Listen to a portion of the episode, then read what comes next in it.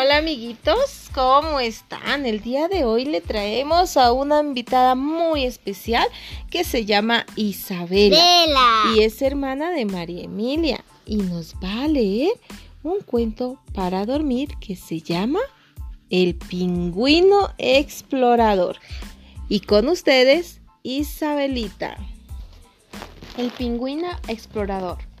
Muy pocos saben que en el centro de la Antártica hay una gran biblioteca de hielo, la más grande del mundo y regida por pingüinos académicos.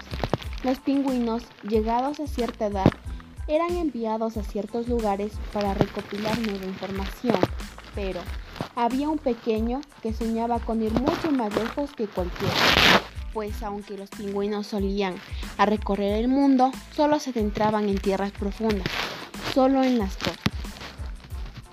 Nuestro pequeño pingüino añoraba aventuras en aguas desconocidas y cuando cumplió la edad para viajar, nadó y nadó, cruzó las corrientes oceánicas hasta llegar al norte.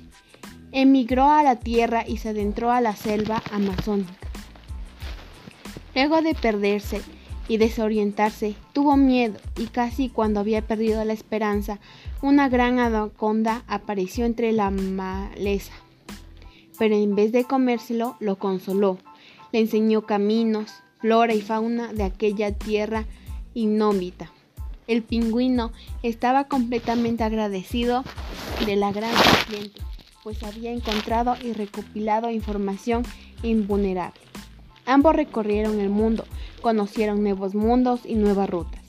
Cuando volvió a la Antártica, tuvo un gran renombre, pues se había convertido en un verdadero explorador con miles de aventuras que contar, pero siempre recordando a la amiga que había hecho y que no olvidará jamás. Y colorín colorado, este cuento se ha, se ha terminado. Gracias Isabela, un gusto tenerte aquí con nosotros. Te queremos mucho.